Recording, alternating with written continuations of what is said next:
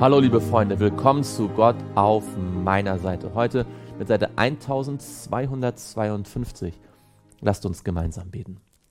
Lieber Vater im Himmel, danke, dass du für uns da bist in allen Lebenslagen, dass wir jeden Tag zu dir kommen können mit all den kleinen Herausforderungen auch des Alltags. Herr, wir wünschen uns, dass wir heute und in den kommenden Tagen jeden Tag mit dir zusammenleben, dass wir in den Herausforderungen des Alltags zeigen, dass wir echte Christen sind, erfüllt mit deinem Heiligen Geist, dass wir ein stilles Leben leben, dass wir unseren Pflichten nachgehen zu deiner Ehre und damit zeigen, dass wir keine Schwärmer sind, sondern dass wir nüchterne Menschen sind, die dich lieben und ein gesegnetes Leben haben.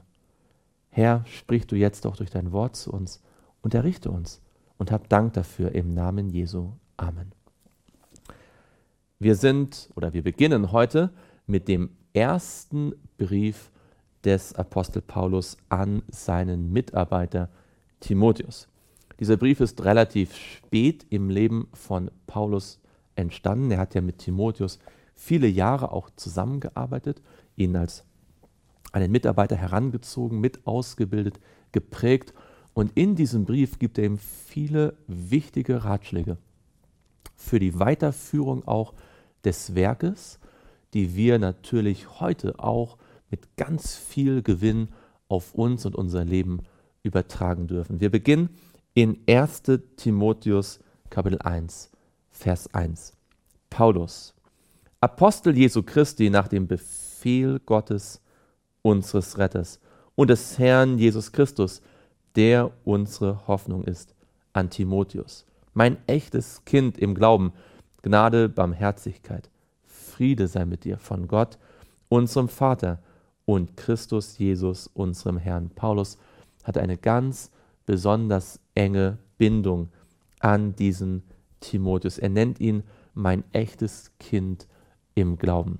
Er hat wie ein Vater für diesen Timotheus gefühlt und versucht für ihn ein, ja, eine Person zu sein, die ihm hilft im Leben, ein Mentor zu sein, mit väterlicher Fürsorge ihn vorzubereiten auf die vielen Aufgaben, die er im Werk Gottes haben würde.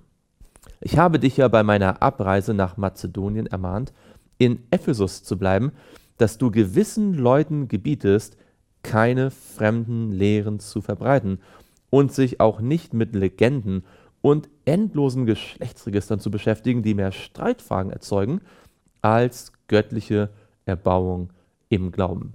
Paulus erinnert den Timotheus, was seine Aufgabe gewesen ist. Er sollte, nachdem Paulus Ephesus verlassen hatte, dort bleiben und dafür sorgen, dass bestimmte Irrlehrer, die immer wieder versucht haben, Eingang zu finden in die Gemeinde Gottes, keine Möglichkeit bekommen haben, ihre Lehren dort auszubreiten. Es ist auch unsere Aufgabe, darauf zu achten, dass klar erkennbare Irrlehre nicht in der Gemeinde sich ausbreiten kann. Natürlich wollen wir dort, wo es Unklarheiten gibt, wo es verschiedene Meinungen gibt, weil es die weltweite ähm, Gemeinde noch keine endgültige äh, Position gefunden hat, wollen wir mit Diskussion und mit Austausch, mit Bibelstudium und Forschen immer weiter ringen, um unsere Position besser zu verstehen. Aber dort, wo wir eine klare Position haben und Menschen versuchen mit falschen Lehren diese zu untergraben, ist es unsere Aufgabe, unser Vorrecht, mit Gott zusammen dafür zu sorgen, dass die Gemeinde davor verschont bleibt.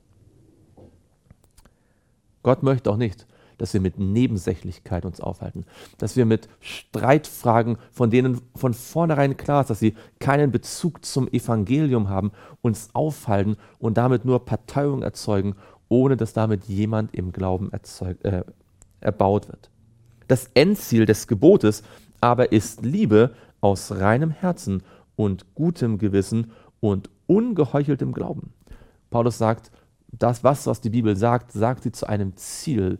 Der Zweck der Bibel besteht, dass wir Liebe haben im reinen Herzen und ein gutes Gewissen und wirklich glauben und nicht einfach nur etwas vorgeben.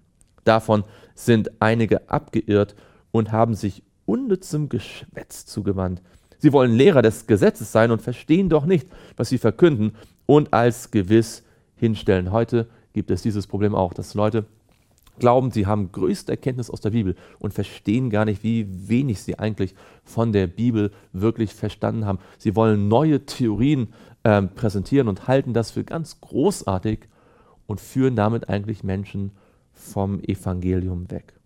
Wir wissen aber, dass das Gesetz gut ist, wenn man es gesetzmäßig anwendet und berücksichtigt, dass einem Gerechten kein Gesetz auferlegt ist, sondern Gesetzlosen und Widerspenstigen, Gottlosen und Sündern, Unheiligen und Gemeinen, solchen, die Vater und Mutter misshandeln, Menschen töten, Unzüchtigen, Knaben schändern, Menschenräubern, Lügnern, Meineidigen und was sonst der gesunden Lehre widerspricht, nach dem Evangelium der Herrlichkeit des glückseligen Gottes, das mir anvertraut worden ist. Paulus möchte natürlich damit nicht sagen, dass Gläubige das Gesetz nicht mehr zu halten brauchen. Das ist ja genau gerade nicht sein Punkt. Er sagt ja, diejenigen, die das Gesetz übertreten, die handeln nicht entsprechend des Evangeliums. Und deswegen muss ihnen das Gesetz betont werden, damit sie sehen, dass sie mit dem Gesetz in Konflikt sind, damit sie endlich das Evangelium annehmen. Ein Mensch, der mit dem Evangelium, mit Jesus in Übereinstimmung lebt, der lebt auch mit dem Gesetz in Übereinstimmung. Und deswegen, wie es in Galater hieß, gibt es gegen die Dinge des Geistes, es gibt gegen sie kein Gesetz. Es gibt dann keine, keine Forderung, die noch zu erfüllen wäre, weil durch den Heiligen Geist die Forderung des Gesetzes in uns erfüllt wird wie Paulus in Römer 8 deutlich sagt. Und darum danke ich dem, der mir Kraft verliehen hat, Christus Jesus, unserem Herrn, dass er mich treu erachtet und in den Dienst eingesetzt hat, der ich zuvor ein Lästerer und Verfolger und Frevler war, aber mir ist Erbarmung widerfahren, weil ich es unwissend im Unglauben getan habe. Paulus weiß, dass es keine Selbstverständlichkeit ist, dass er als Heidenmissionar, als Apostel eine solch bedeutende Rolle im Werk Gottes eingenommen hat. Von dem, was er in seinem früheren Leben getan hat, wäre es eigentlich ganz undenkbar gewesen, menschlich gesehen, dass er einmal eine solche wichtige Position haben würde. Aber Gott hat ihm vergeben. Obwohl er Unglauben gehabt hat, hat Gott ihm vergeben durch die Gnade Jesu Christi. Und Jesus Christus hat ihm Kraft verliehen und hat ihn in den Dienst eingesetzt, um im Vollzeitdienst für Gott zu arbeiten. Muss Gott uns einsetzen. Paulus hat ja schon in Vers 1 gesagt, dass er ein Apostel ist, nach dem Befehl Gottes. Nicht, weil er sich das ausgesucht hat. Nicht, weil er überlegt hat, was könnte ich denn mit meinem Leben machen, sondern weil Gott ihn dazu berufen hat. Wir alle sind berufen, das Evangelium weiterzugeben dort, wo wir sind. Aber um im Vollzeitdienst für Gott, in besonderer Mission sozusagen, für ihn zu arbeiten, müssen wir uns sicher sein, dass Gott uns dort hingesetzt hat, eingesetzt hat. Egal, was wir in unserem Leben tun, wir sollten das tun, was Gott für uns vorbereitet hat. Und die Gnade unseres Herrn wurde über alle Maßen groß, samt dem Glauben und der Liebe, die in Christus Jesus ist.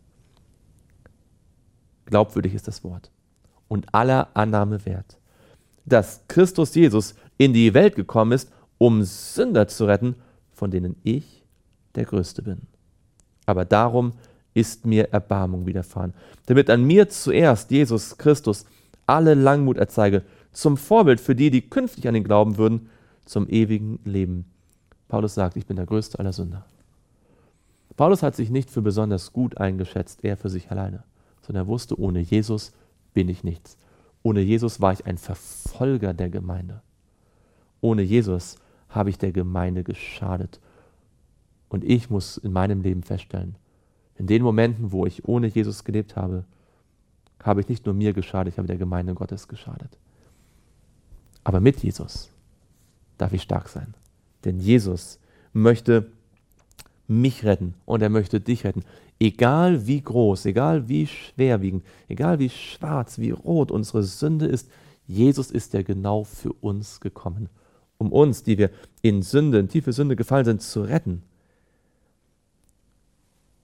Und Paulus sagt, das Erbarmen, das ich erlebt habe, ist ein Beispiel, sodass andere in späteren Generationen über das Leben von Paulus nachdenken können und wissen dürfen, wenn dem Paulus vergeben worden ist, dann kann auch mir vergeben werden.